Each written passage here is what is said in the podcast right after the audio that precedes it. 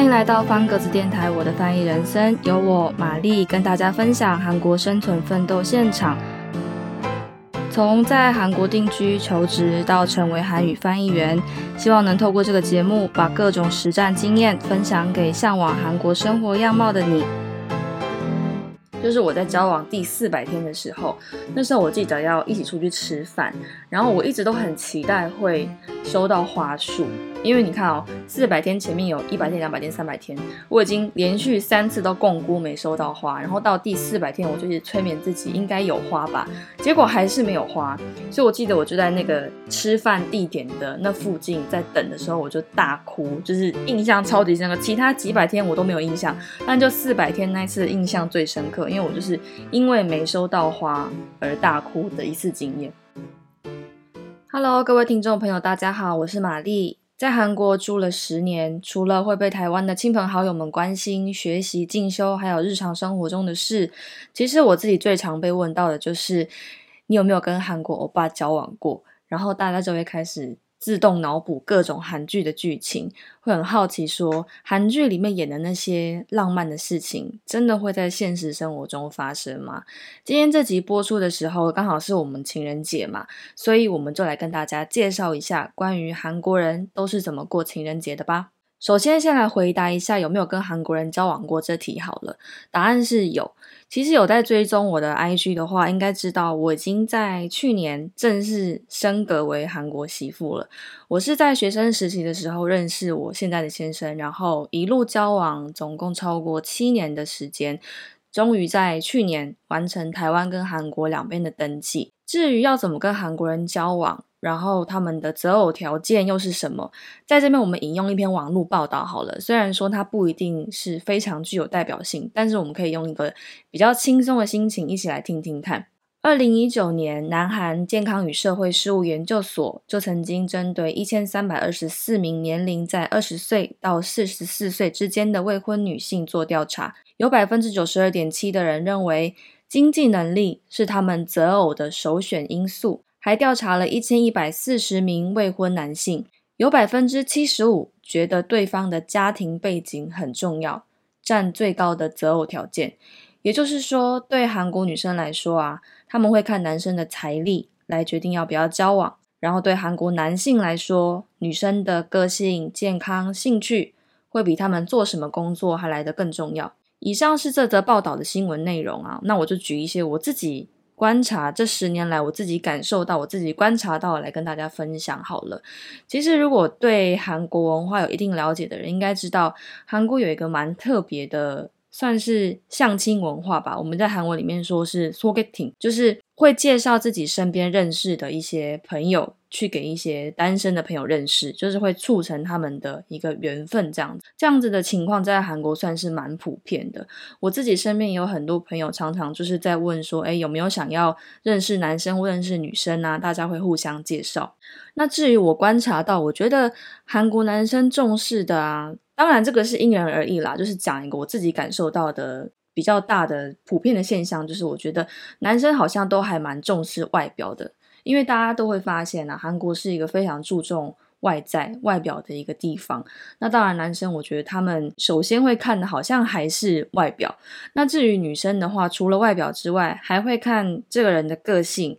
还有职业跟年龄。因为像韩在韩国有一些像结婚恋爱的公司，就是你可以把你自己的资讯各自登录到那个公司里面，然后他们就会等于是会把你按照你的身高、你的学历，然后会帮你分门别类。那如果说他们有 match 到一个比较适合的人，就会自动推荐给你。当然，你如果条件越好，你就可以跟相对条件好的人，就是。能够有来往这样子，这就是我感受到，我觉得算是一个蛮现实的感觉吧。然后也有很多人会问我说，因为大家都知道韩国女生很流行整形嘛，至于整形这件事情对男生来说是加分还是扣分呢？我觉得，因为整形这件事情在韩国本身就很自然，就已经不像好久以前大家可能会联想到说很浮夸的那种圆额头、高鼻子、尖下巴那种外形。然后像女生自己也偏好比较自然的外观的调整，就比较像我们在讲的微整的感觉。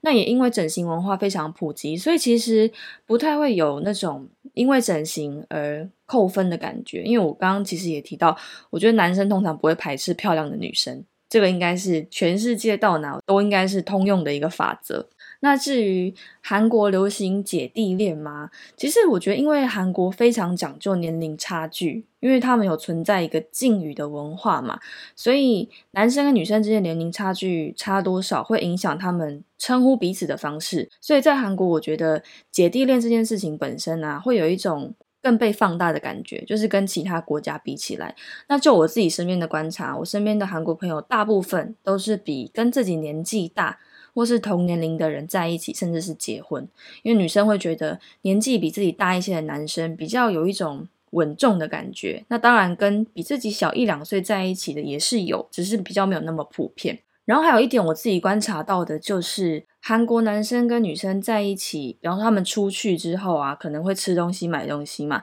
那在付款的时候。会不会做 A A 制的动作？我觉得男生是接受的，但是通常啊，在韩国会由男生来付钱，这是我自己感受，我自己也是这样子。就是出去的时候，通常男生会就是自动去结账，但是女生，我觉得这几年可能也是因为要注重平权这件事情，慢慢也有越来越多女生就是会帮男生付钱。比方说，他可能觉得，哎，最近男生的开销比较大，那这一餐我来付也是会的。但是这边可以跟大家分享一下，韩国有一个蛮特别的，应该叫它续托的文化。因为通常约出去吃饭的时候啊，韩国人不会只吃饭，他们一定会在吃饱饭之后喝咖啡或去吃甜点。所以如果说前面已经有一个人先请吃饭了，通常另外一个人就会请喝咖啡。所以受到这种韩国文化的影响啊，如果在台湾，我就跟朋友出去吃饱饭就要散会的话，其实我自己反而会很不习惯。我想说，是刚刚的聚会太无聊了吗？为什么这么快就要散会了呢？就是被韩国人影响到，我就会觉得吃饱饭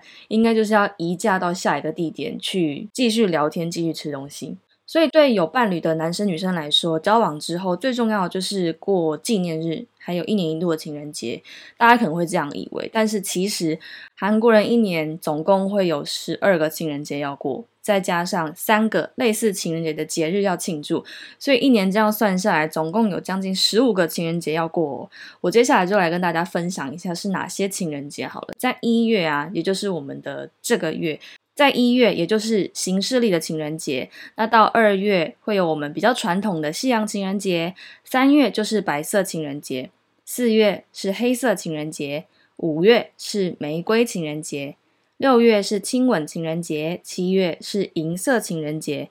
八月是绿色情人节，九月是照片情人节，十月是红酒情人节，十一和十二分别是电影还有抱抱情人节。是不是听起来觉得很累，有一种好多节日要过的感觉？可是其实回想起来，除了刚刚讲的比较传统的二三月情人节之外，我自己其他好像都没有认真去过过。但是其实韩国还有比较特别，像是。情侣交往五十天也会做一个纪念，也会以一百天为单位来庆祝。其实像我自己当初以一百天为单位都有庆祝，就是一百天、两百天、三百天。但是默默的，好像过了一千之后，这个习惯就不知不觉中就消失了，就觉得好了，到这里可以结束了，不要再继续了。然后还有一个大家应该比较熟悉的就是光棍节，十一月十一号，在韩文我们叫做 b e l Day。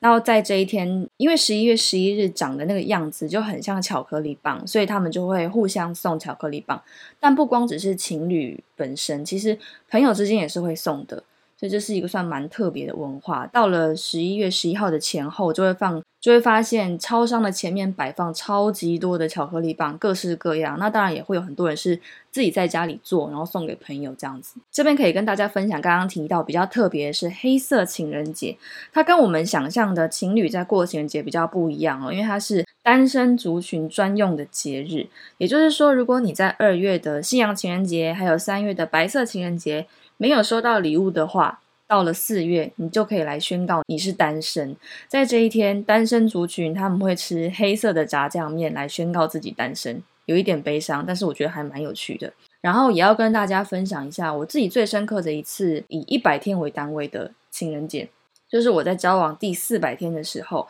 那时候我记得要一起出去吃饭，然后我一直都很期待会收到花束。因为你看哦，四百天前面有一百天、两百天、三百天，我已经连续三次都共估没收到花，然后到第四百天，我就是催眠自己应该有花吧，结果还是没有花，所以我记得我就在那个吃饭地点的那附近在等的时候，我就大哭，就是印象超级深刻。其他几百天我都没有印象，但就四百天那一次印象最深刻，因为我就是因为没收到花而大哭的一次经验。然后其实大大家应该也都知道，韩国情侣很喜欢放闪。他们除了一整年会把情侣的相关的节日都过好过满之外，也可以从他们的流行情侣穿搭看得出来他们过情人节的方式。韩国情侣有一些比较特别的拍照方式，像是他们很爱穿一模一样的情侣装跟情侣鞋。其实这种要说傻事嘛，就是比较天真烂漫的事情，以前也是曾经做过了，在交往比较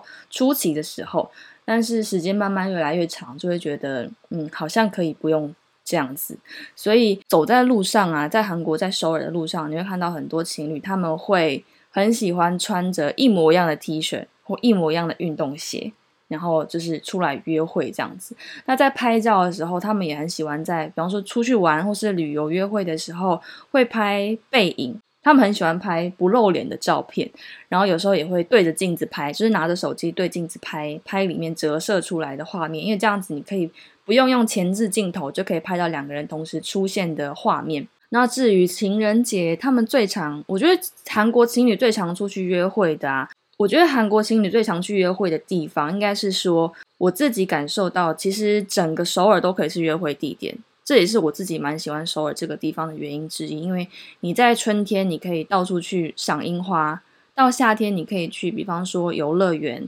那秋天有枫叶可以赏，冬天可以看雪。但通常冬天大家是不出门的，因为太冷了。然后最近也很流行那种四格拍贴，就有点像回到好几十年以前那种流行的拍贴机一样，就是随拍随印的那一种，所以大家也会去拍一张来做纪念，这样子。那今天节目的最后，我们就来跟大家分享一些情人节相关的用语好了。首先是在韩文里面，如果你要讲情侣的话，你通常会说 couple，couple 就是情侣的意思。那如果说情侣要去约会，约会的话，你可以说 date。所以发现到这边其实都是从英文来的，不管是情侣还是约会，约会是 date。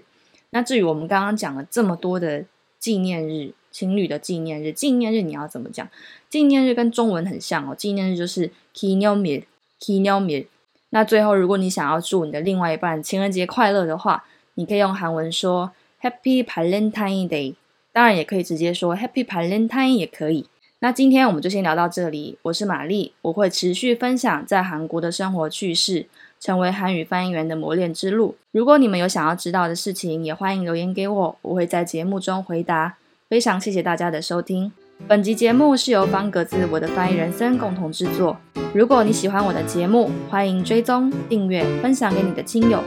想知道更多关于翻译工作与韩国生活，欢迎上方格子网站搜寻我正在连载的专题《我的翻译人生》。这里的人生是韩国补品的人生，描写在韩国生活的在地观察记录。欢迎大家多多关注。